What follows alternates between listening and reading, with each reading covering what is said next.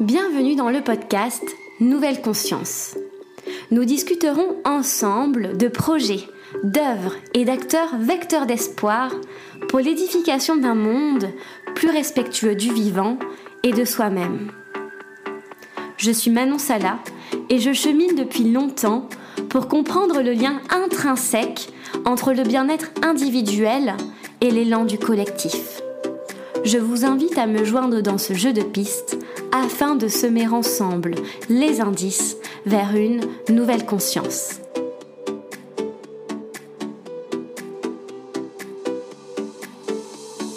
Aujourd'hui, je reçois Roland Gérard au micro de Nouvelle Conscience. Roland Gérard est animateur nature depuis plus de 30 ans. Co-fondateur du réseau École et Nature au début des années 80, il a également cofondé le collectif français pour l'éducation à l'environnement vers un développement durable qui fut déterminant dans l'organisation des assises nationales de l'éducation à l'environnement. Ces associations ont été les premières à ouvrir le dialogue entre les acteurs des secteurs privés et publics autour des thématiques environnementales en éducation. Dans cet épisode, Roland nous transmet son amour de la nature, de la transmission et de la poésie vers une volonté d'émerveillement des enfants à la sensation, puis à la protection de la nature. C'est sur ces mots d'Einstein qui résument parfaitement la posture de Roland que je terminerai ma présentation.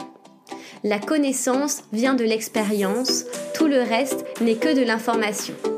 Je vous souhaite une très bonne écoute.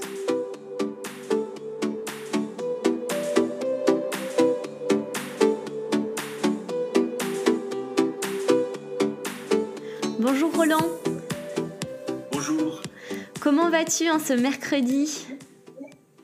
Écoute, ça va bien. Il fait un peu gris aujourd'hui sur les montagnes pyrénéennes, mais euh, ça va. On a eu quelques jours de beau temps. J'ai beaucoup marché récemment. Et, oh. voilà, donc ça va. Super, ouais. Donc ça, bon, ça tombe bien alors que tu t'enfermes aujourd'hui pour le podcast. C'est un temps qui se prête plutôt à ça qu'à faire des balades euh, avec la grisaille. D'accord. Super, bon bah, je suis vraiment ravie de t'accueillir sur le podcast Nouvelle Conscience. Merci beaucoup d'être présent. Euh, on va commencer par euh, une question assez généraliste qui va nous permettre en fait euh, de rentrer dans les détails par la suite. La première question que je souhaite te poser, c'est sur la notion de révolution verte que tu as abordée dans certains de tes écrits, la révolution verte de l'éducation. Donc je voulais voir avec toi si donc de quoi il s'agissait d'une part quand tu parles de révolution verte de l'éducation et ensuite, euh, si l'enseignement français était prêt pour ça, pour euh, cette révolution de l'éducation. Révolution verte parce que disons que euh, la question de, de, l'écologie aujourd'hui, elle devient vraiment centrale et on, on, sent bien, on a un certain, enfin, une proportion de plus en plus grande de la population à sentir que nous sommes en devoir d'opérer un, un, tournant. Et euh, quand je dis nous, c'est, euh, je veux dire, l'espèce humaine. Euh, et c'est un événement qui, qui, qui, est encore plus important qu'un événement historique parce que on peut qualifier cet événement d'anthropologique carrément parce que il n'y a, rien de plus important ni de plus puissant qui est, arrivé depuis la, naissance de l'humanité sur Terre, parce qu'on risque à avoir modifié les conditions du milieu, on risque à, euh, de, tout simplement de, de, mettre en, en question l'existence même de, l'espèce humaine. Quoi. Donc on est, on est mhm. à un moment euh, extrêmement fort. Euh, la formule consacrée, c'est si on continue comme ça, on va dans le mur. Hein. on l'entend de plus en plus régulièrement. le club de Rome, c'était aux années des, au début des années 70.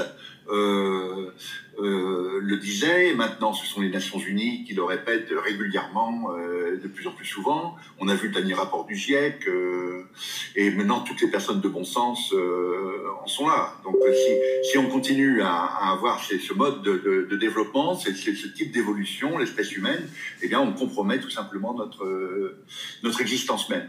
Euh, Et aujourd'hui, on a de très importantes euh, proportions de jeunes qui sont touchés par l'éco-anxiété.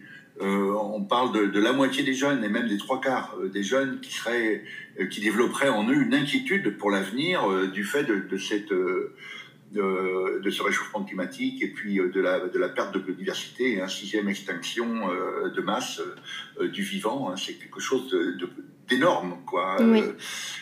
Donc la, la révolution là, c'est d'arrêter la séparation entre nature et culture.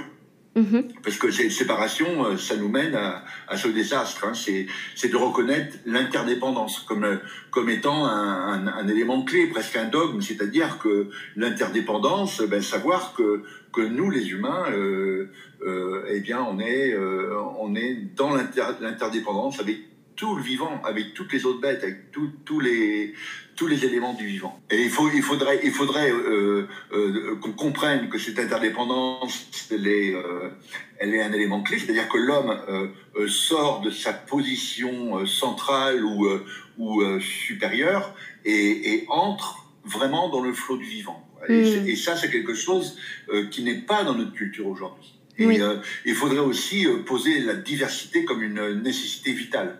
Euh, on, voit bien que ce sont euh, les systèmes euh, simplifiés qui, qui sont, disons, les plus fragiles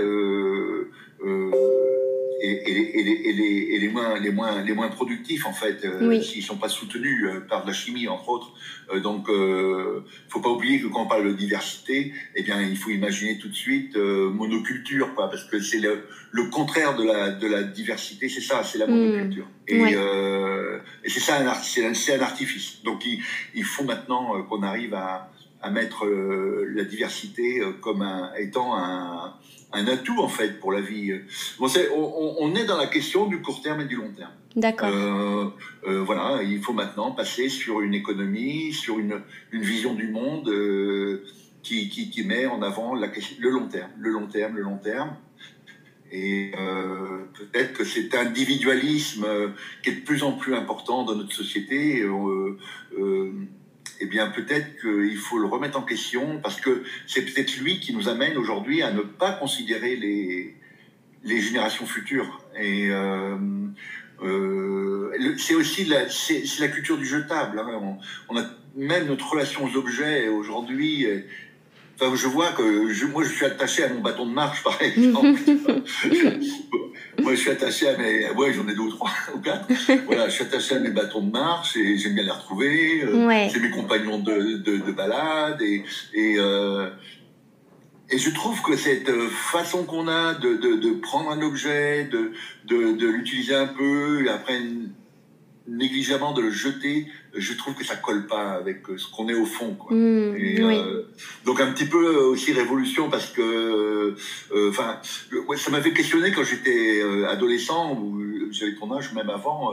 je me disais mais comment ça se fait qu'un génie comme Linné qui a, créé la, classification hein, des espèces euh, au XVIIIe siècle, comment ça se fait qu'il a, qu'il a qualifié euh, les humains de, de sapiens quoi? Parce que sapiens, c'est, ça, ça, c'est un, adjectif euh, latin, en fait, hein, qui signifie intelligent, sage, raisonnable, prudent. Oui, c'est clair. C'est ça, sapiens.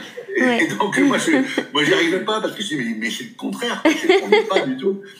Et, en fait, je me suis dit, il y a, à peu près une dizaine d'années, je me dis, ah, ben, ça y est, j'ai compris. Euh, en fait, euh, peut-être qu'il voulait dire que euh, ben, soit on devient ça, soit on devient intelligent, sage, raisonnable, prudent, euh, soit on disparaît tout simplement.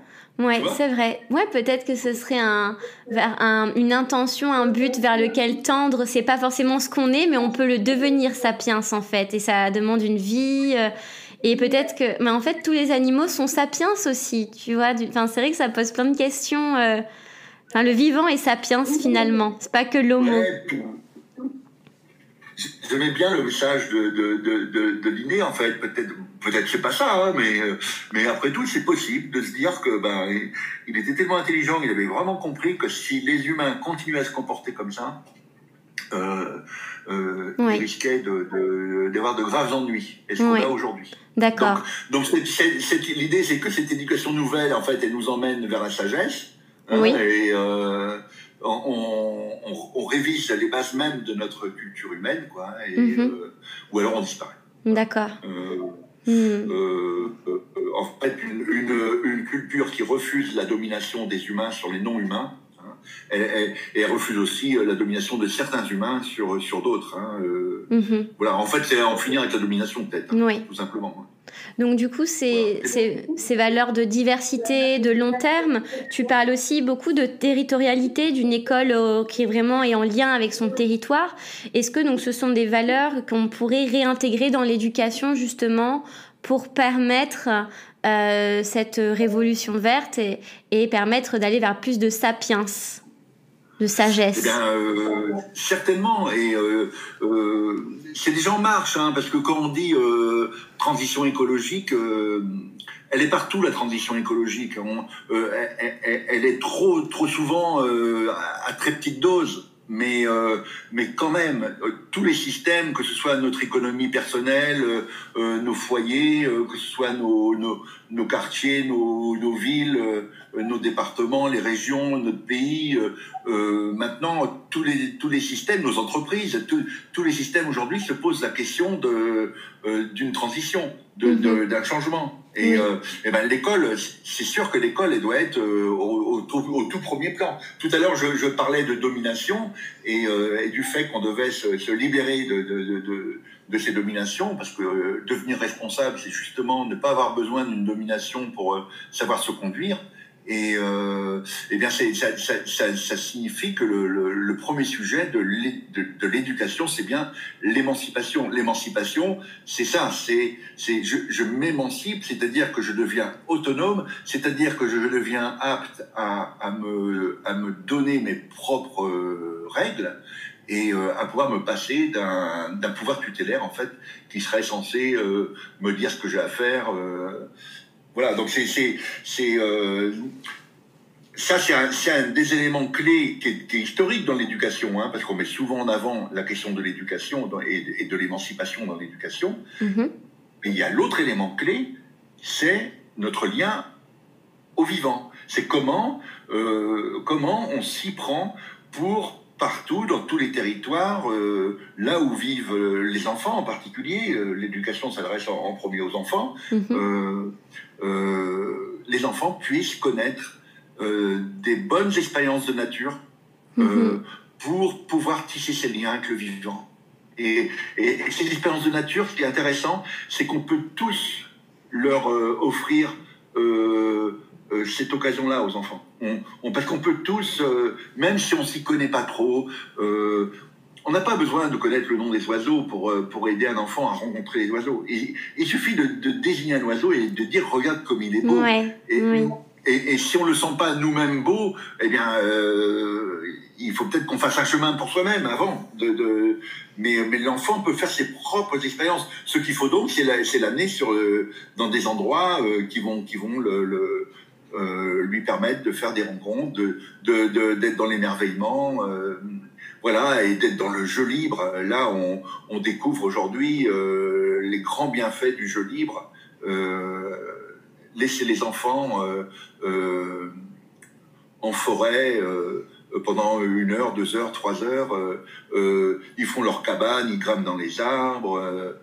et en fait, on va dire, dans l'ancienne culture, on dirait ils perdent leur temps et ils s'amusent. Oui. Euh, c'est la récré. Euh, mm-hmm. Et en fait, on sait maintenant que euh, eh ben, c'est une nécessité vitale pour les enfants. Oui. C'est une nécessité pour être bien. Oui. Voilà. Donc, donc là, c'est une grande révision culturelle de, de, de tout le monde. Hein. C'est, et euh, euh, les enfants ont besoin de la forêt euh, parce que ben, pourquoi? Ben, l'espèce humaine telle qu'on la connaît elle a plus de 200 000 ans et puis que pendant ces 200 000 ans ben, ça a été ça la vie des enfants oui. c'était rien d'autre que ça quoi. oui le jeu oui.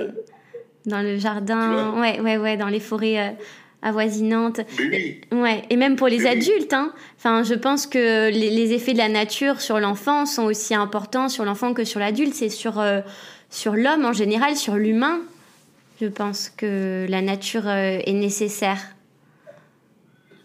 Mais oui, euh, nous sommes de la nature. Ça, c'est vraiment une formule euh, oui. qui est importante à, à saisir. Et, et parce qu'on a été longtemps euh, dans la vision qu'on était dans la nature.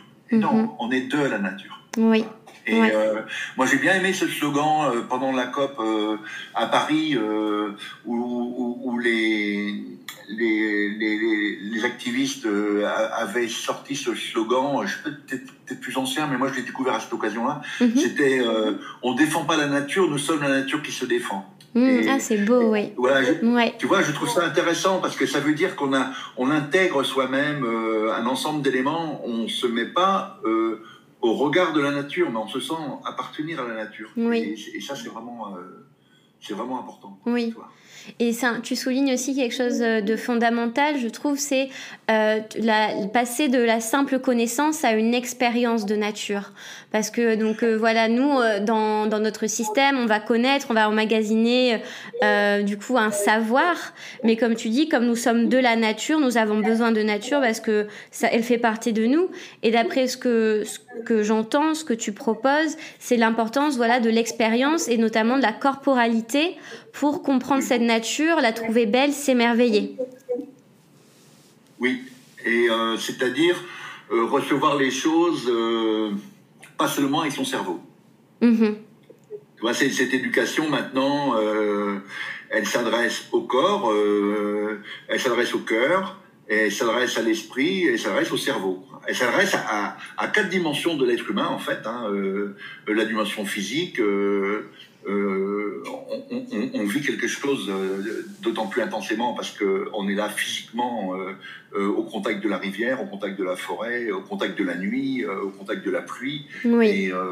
Et, donc ça, on le vit intensément parce qu'on éprouve les choses. C'est ce mot-là, hein, tu sais, mhm. éprouver les choses. On éprouve les choses. Pour avoir la connaissance de quelque chose, il faut l'éprouver. Quoi. Euh, et, c'est ça l'expérience de terrain. C'est, éprouver les choses. C'est pour ça qu'une éducation à la nature, à l'environnement sur un écran, c'est pas trop, c'est pas trop envisageable. Quoi, hein. Ça, ça, marche mhm. pas trop. Et, euh, euh, et donc éprouver les choses physiquement. Ensuite, eh ben, tu reçois les choses aussi de manière affective. c'est, très important, la dimension du cœur et, et de sentir si, si, si par, la voie de l'émerveillement, par, par, la voie de la beauté, par, euh, tu vois, par, tous ces éléments-là, euh, de recevoir les choses de, dans son affectivité et, et euh, de, d'accueillir ça, euh, voilà, de, sa, dimension sensible, sa dimension, euh, voilà, la dimension du cœur, on peut pas dire mieux, quoi. Et ensuite, eh bien, oui, après, ben, la dimension du cerveau, elle est là parce que on aime comprendre les choses, on aime bien avoir des éléments, réfléchir. et puis après, il y a aussi la dimension de l'esprit, parce que tout ce qu'on fait, tout ce qu'on est, les humains, eh bien, à un moment donné, c'est à quoi ça sert, mais pourquoi, quel but, mm-hmm. quel sens ça a. Euh, euh, donc ça, c'est bien la dimension de la spiritualité. On a bien la dimension, euh, toi, physique, affective, cognitive et, la dimension spirituelle. Oui. Et, donc là, on arrive à une éducation beaucoup plus complète. Aujourd'hui, l'école est souvent réduite à la, à la dimension de, du cerveau, quoi, la dimension de de cognitive, euh, euh, de, d'amasser des éléments de, de, connaissance dans tous les champs possibles, mais euh, la dimension du cœur, la dimension du corps, la dimension de l'esprit est souvent négligée. Quoi. Oui. Mhm. Et, et, toi, donc, en tant qu'ancien, donc co-créateur et ancien co-président euh, du réseau École et Nature, donc qui a changé de nom. Maintenant, c'est le FREN, et également euh, du réseau Éducation Environnement. Donc euh, ça, tu l'as créé ce réseau en 1983. Donc ça, ça remonte. Est-ce que, en, tant que justement que co-directeur de, de, ces différents réseaux, tu as pu dialoguer avec les institutions pour leur proposer cette vision de l'éducation à l'environnement, parce que vous avez notamment avancé ensemble, il me semble, avec le ministère de l'Éducation nationale. Euh, voilà, euh, vous avez dialogué. Et euh, quelles ont été leurs réponses et comment ils ont réagi face à, vos propositions hein, qui sont novatrices? Toutes ces organisations, elles se sont co-construites. Hein. On a été, j'étais impliqué fortement, j'étais passionné par, par, par, cet engagement très fort pour la défense de la nature, pour le, aussi le respect de l'enfance, c'est des choses auxquelles je, tiens énormément. Mais à chaque fois, on a été nombreux hein, à, créer le réseau École et Nature à partir de 83, ouais, avec les, rencontres nationales. Et puis après, le collectif français pour l'éducation à l'environnement vers un développement durable, là qui lui réunissait à un moment donné moi, une trentaine ou même un peu plus d'organisations euh, de la société civile, hein, des, des, euh, des, associations et des syndicats euh, qui, qui, qui, qui s'appliquaient dans l'éducation et, et, et, qui voulaient de, voilà, développer un peu plus cette dimension euh, écologique. Et après, dans, la, dans un troisième temps, euh, grâce aux assises nationales qu'on a faites, euh, sur l'éducation et l'environnement, on a créé l'espace national de concertation. Alors dans mhm. l'espace national de concertation, c'était pas seulement la société civile euh, qui, qui était concernée, euh, impliquée, mais c'était aussi le monde de l'entreprise et les autorités publiques, quoi. Autorités publiques nationales, les ministères et autorités publiques locales avec des associations d'élus de, régionaux ou départementaux ou des villes, et, et aussi le, la dimension de l'entreprise. Donc on avait comme ça tout, les, tout, les, toute la société euh, française qui pouvait euh, euh, voilà, intervenir, s'impliquer. Hélas, cet espace national de conservation a disparu. le soutien ministériel, enfin la volonté ministérielle de le faire exister a duré à peine dix ans. Hein, c'est mmh. triste comme tout, hein, mais c'était une réalité. c'est contraire à toutes les préconisations euh, mmh. internationales, hein, préconisations de l'UNESCO en particulier. Euh, et, euh, et nos, nos, nos, assises étaient des vraies réussites, hein, puisque euh, là, les dernières assises, euh, il y avait eu 95, ouais, 95 circonstances locales ou régionales qui avaient préparé ces assises. Il y avait 1200 participants, ça durait trois jours. Et il y avait la ministre Delphine Bateau qui était, qui était venue. et ça, c'était en 2013 à Lyon, à Villeurbanne. Et et on avait une forte mobilisation. Sauf que, eh bien, cet effort à Société Civile l'a fait trois fois, hein, puisqu'on l'a fait à Lille en 2000. Mhm. euh, là, on était 1100, euh, très mobilisés. À Caen, euh, à Caen en 2009. Euh, et euh, à chaque fois, on l'a fait sous le, euh, le patronage du président de la République. On était vraiment on peut pas plus consensuel, euh, mhm. être favorable au dialogue. Et, et, mais je sais pas comment répondre à ta question sans utiliser le mot euh, euh, mépris, mensonge. Oh là là, ouais. Voilà, je, je Hmm. Moi, je, je, je, me reproche presque aujourd'hui d'avoir été naïf comme un enfant, euh, tu vois, même innocent, tu vois, euh, parce que il y a une date importante dans mon parcours personnel, en tout cas, c'est euh, c'est 92, hein, c'est c'est le sommet de Rio. je me rappelle de cette formule jamais on a réuni autant de chefs d'État de toute l'histoire de l'humanité. Mhm. Et, et, je me disais, ah ça y est, voilà, ils ont compris en 92 euh, ils ont compris que la question environnementale était extrêmement importante et qu'ils allaient euh, se mettre d'accord pour. Euh, et là, c'était l'agenda 21 qui a été créé, etc.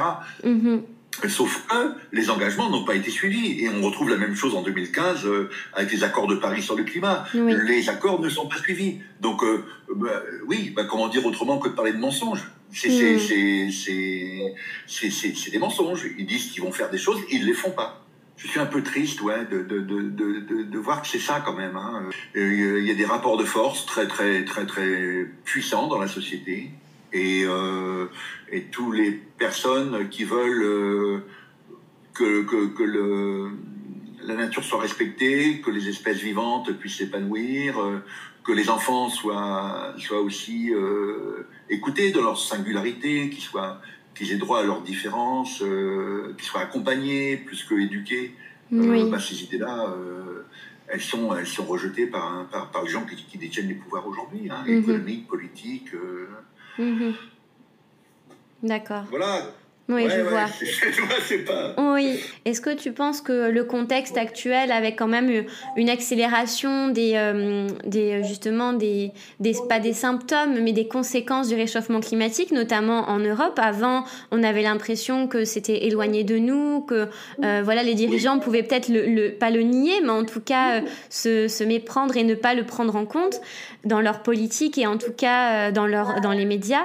Est-ce que tu penses que justement cette accélération et le fait qu'on soit nous-mêmes touchés maintenant en Europe, ça va pouvoir justement recréer cet élan autour des enjeux de la protection de la nature et notamment en, coopération avec euh, la société civile et les institutions publiques et privées. Ouais, euh, c'est inéluctable. Je pense que c'est inéluctable. Je, oui. je pense qu'à un moment donné, euh, euh de toute façon, l'emballement, euh, l'emballement climatique est tel là aujourd'hui qu'il y a des souffrances qui vont apparaître euh, collectives, individuelles, et, et que ça va, ça va vraiment bouger des lignes. Quoi. Ouais. Je pense que ça va vraiment bouger des lignes. Donc, il faut continuer de se préparer. Il faut continuer à, à chaque fois que c'est possible d'entrer dans le dialogue. Euh, voilà, et essayer d'oublier le rapport de force pour la générosité, l'ouverture, euh, l'écoute, mhm. euh, l'engagement, disons, l'engagement bénévole. C'est mhm. tellement grave aujourd'hui, cette situation climatique. Et, et, et, puis ce désordre social aussi, hein, parce que c'est du même ordre. Hein, c'est il y a beaucoup trop de gens qui sont en souffrance, en pauvreté. et quand on parle d'éducation à la nature, à l'environnement, on parle pas euh, de que l'éducation des Français, quoi. Hein, c'est l'éducation des humains. Hein, et, oui. Euh, et, donc là, il faut euh, qu'on oublie un peu, un peu ces frontières et que et qu'on fasse vraiment un effort collectif, les humains, pour pour faire face à cette crise quoi mm. majeure quoi. Oui. Des fois je me dis que c'est quand même aussi une chance de, de, de la voir venir même si mm-hmm. les réactions sont beaucoup trop lentes et il faudrait il faudrait tous se mobiliser en urgence dès maintenant bien sûr c'est évident euh, mais euh, c'est une chance quand même parce que parce que ça peut nous, nous, nous remettre les humains dans, dans, dans un chemin euh, beaucoup plus intéressant que celui qu'on connaît aujourd'hui.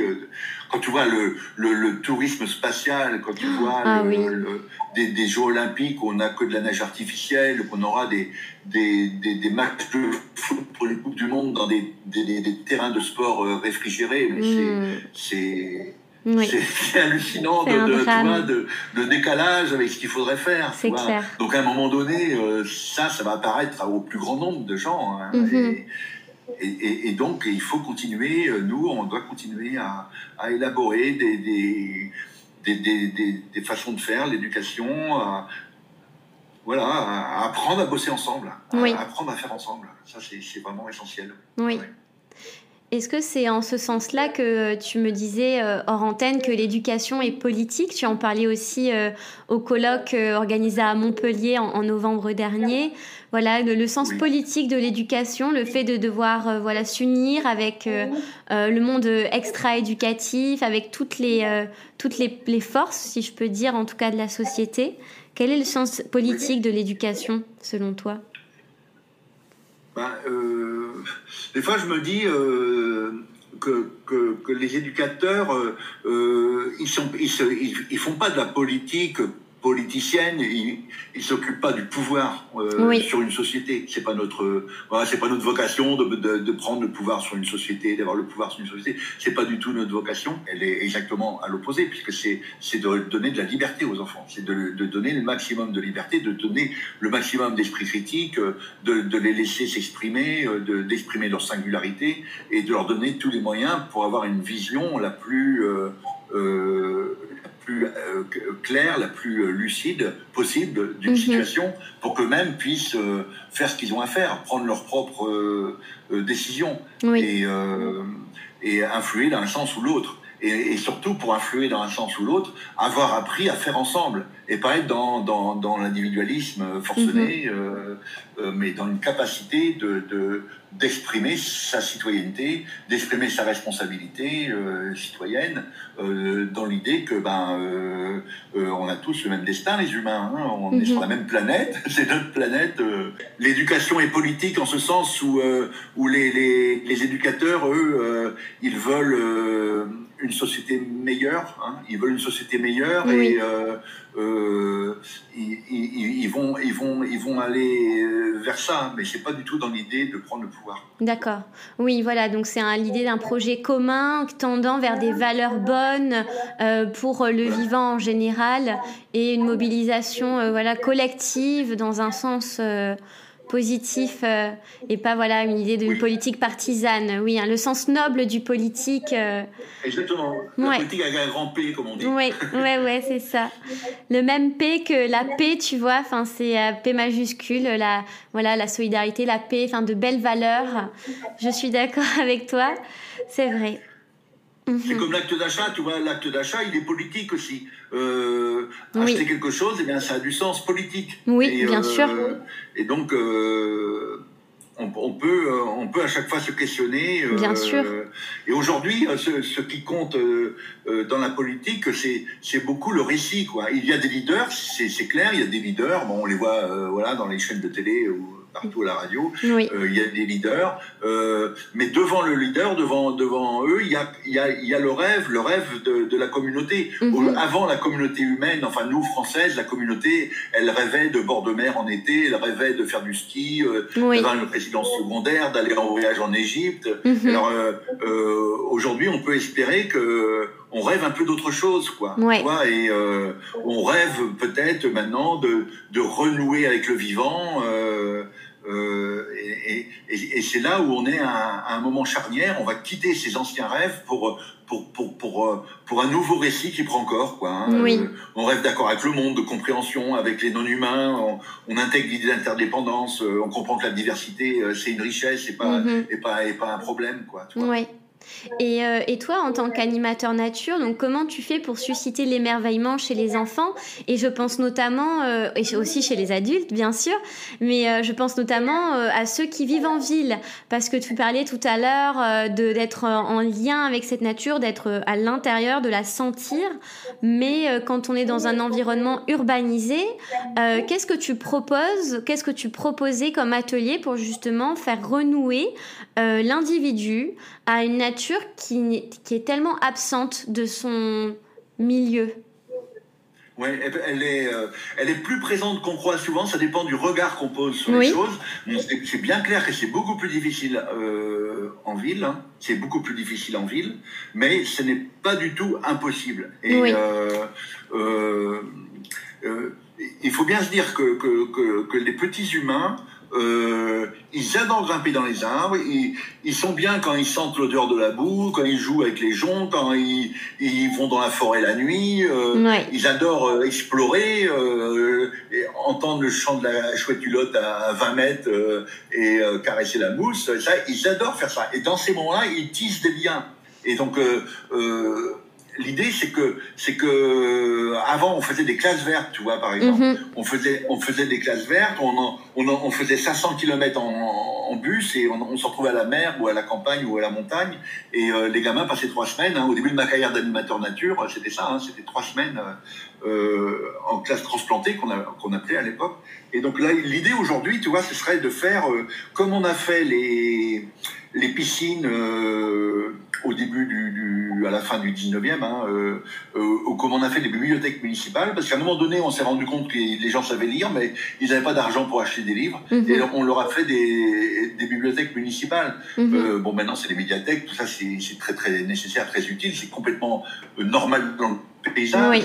Mais euh, il, y a, il, y a, 150 ans, ça n'existait pratiquement pas. Donc, euh, donc l'idée là maintenant, ce serait de, ce qu'on a besoin, c'est une alphabétisation écologique. Donc mhm. c'est de, c'est de rencontrer le vivant dans sa diversité. Euh, et donc l'idée, ce serait de que, que, que aujourd'hui, euh, d'un périmètre assez assez assez proche, euh, on ait des forêts éducatives, tu vois, qu'on ait euh, des lieux de nature qui soient dédiés à l'éducation. Mm ça qui soit dédié à l'éducation. Et euh, euh, moi, j'imagine bien, euh, tu vois, 2-3 hectares, il faut pas plus, hein, 2-3 hectares avec, avec quelqu'un qui a un peu euh, sécurisé les lieux, parce que ça, ça, ça va de soi quand tu fais l'éducation. Euh, des fois, dans la nature, il y a, il y a des pièges, parce que bon, euh, voilà, on peut se faire mal dans tel endroit ou tel endroit, ou avec des, tel, tel arbre qui est prêt à tomber, mhm. éventuellement au premier coup de vent. bon, voilà, en sécurisant un tout petit peu le lieu, et après laisser grande liberté aux enfants,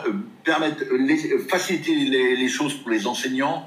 Euh, s'il y a euh, 10 minutes de bus à faire, eh bien on fait 10 minutes de bus mhm. parce que c'est prioritaire. Tu oui, vois parce que c'est prioritaire. Et que maintenant on, on dit euh, c'est prioritaire de, de, de passer euh, de passer c'est 2-3 heures par semaine minimum en pleine nature pour les enfants. Mhm. Et je pense à cette vidéo qui a été faite par le Grain Bourgogne-Franche-Comté. Il y a une vidéo sur l'école en forêt qui est, qui est pratiquée par des écoles Donc c'est extrêmement intéressant parce que c'est l'éducation nationale du coup mhm. qui s'est mouillée. Hein, et c'est vraiment extrêmement intéressant. Et elle, doit être à 35 000 vues ou plus maintenant aujourd'hui. Et donc euh, elle, montre comment c'est à la portée des enseignants qui, vraiment se mobilisent, ont envie. Et là, je pense que ce désir, euh, il est de plus en plus grand. Et ce qu'il faut donner, c'est la, possibilité de, trouver des espaces dédiés, des espaces qui soient euh, adaptés à, cette nouvelle volonté sociale de, créer ces liens entre la nature et les enfants. Oui, d'accord. Donc il faut aussi que voilà, il y ait une volonté enseignante et peut-être que si cette volonté dépasse euh, l'immobilisme euh, de l'éducation nationale en matière d'environnement, ça, en tout cas de sensibilisation à la nature, ça va pouvoir euh, peut-être faire le contrepoids et entraîner des changements si ça vient de l'intérieur, peut-être? Oui, oui, moins localement, au moins chez soi, tu vois.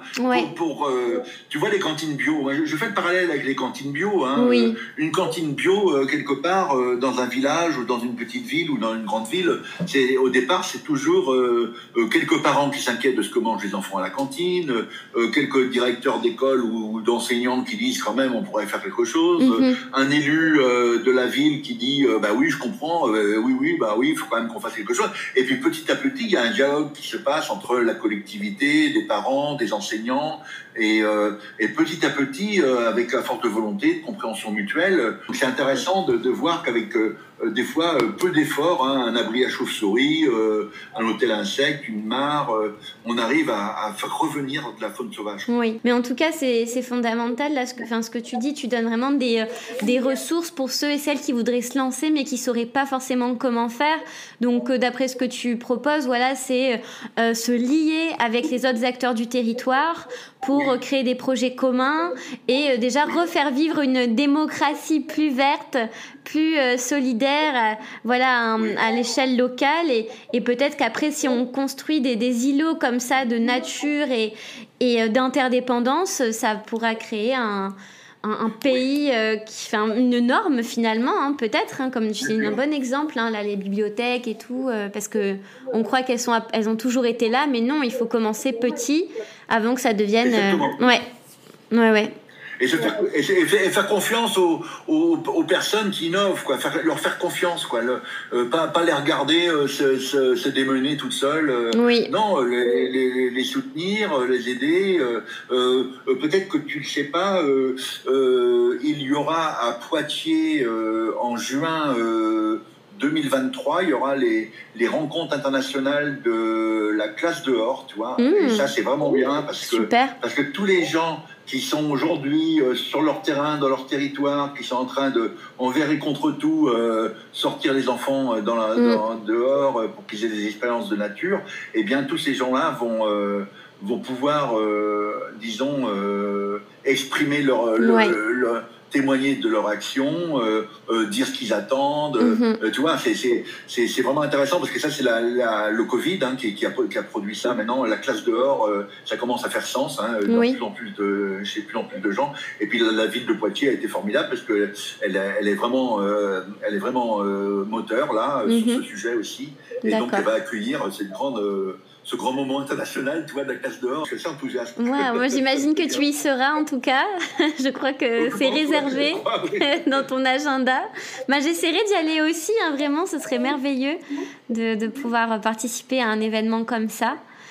Bon, ben merci en tout cas Roland pour euh, toutes tes, euh, tes réponses. Euh, j'aurais vraiment aimé qu'on aille encore plus en profondeur voilà, sur ces sujets. en tout cas, on peut continuer à suivre tes réflexions donc sur Internet. Tu écris beaucoup donc sur le site Agoravox. C'est un site donc d'écriture libre. et ensuite, on peut te retrouver sur YouTube. Il y a beaucoup de tes interventions également. Euh, qui sont accessibles facilement.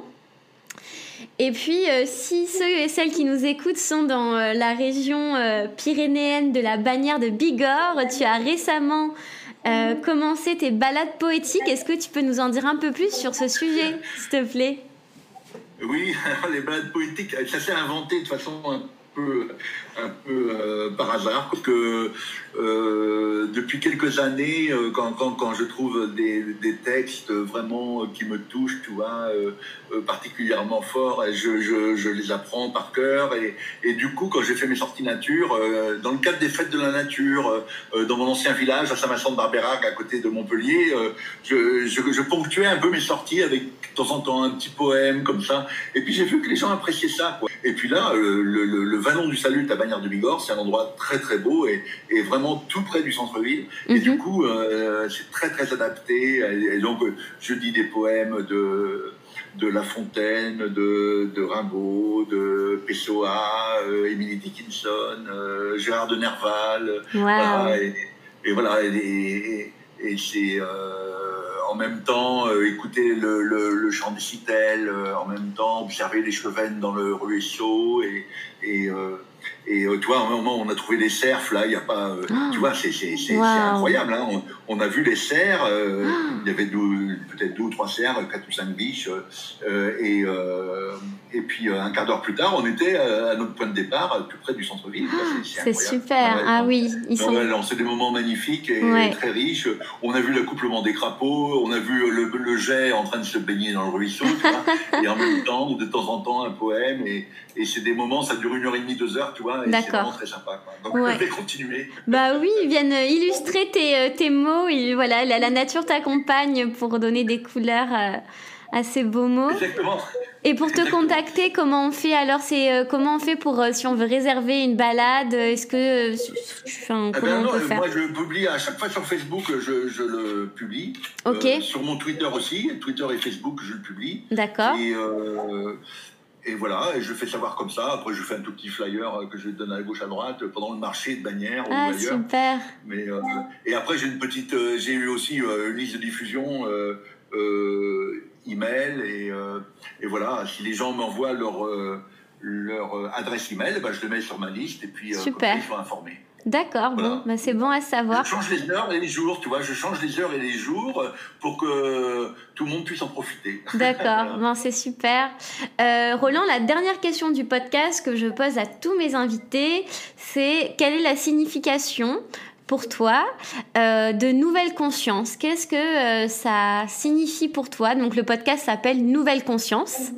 Donc pour toi, comment ça résonne avant qu'on se quitte? Tu vois, euh, ça me renvoie tout de suite à la question du long terme. La mhm. nouvelle conscience, c'est euh, la responsabilité. C'est euh, de se rendre compte que c'est l'heure de, de, de, de, marquer un arrêt, de s'interroger sur ce qu'on a fait, nous les humains, là, pendant ces quelques milliers d'années, et puis de se dire, bon, on est, euh, on est mal parti, donc on fait un arrêt et on essaie de voir euh, euh, ce qu'on pourrait faire pour, pour changer de cap et, mhm.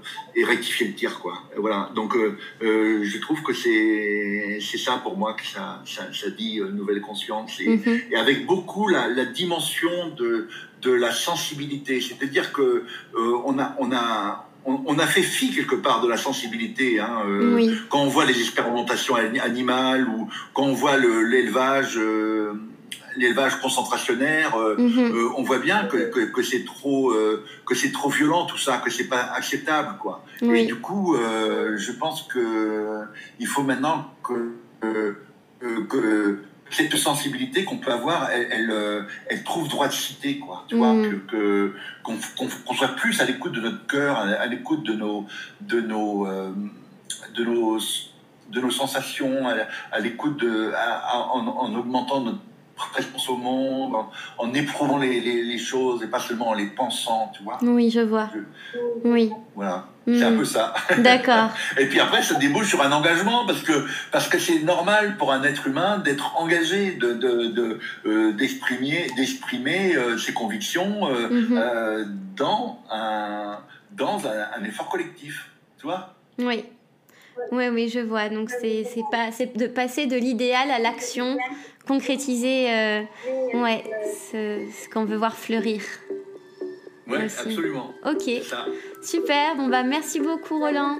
Merci à toi, Manon.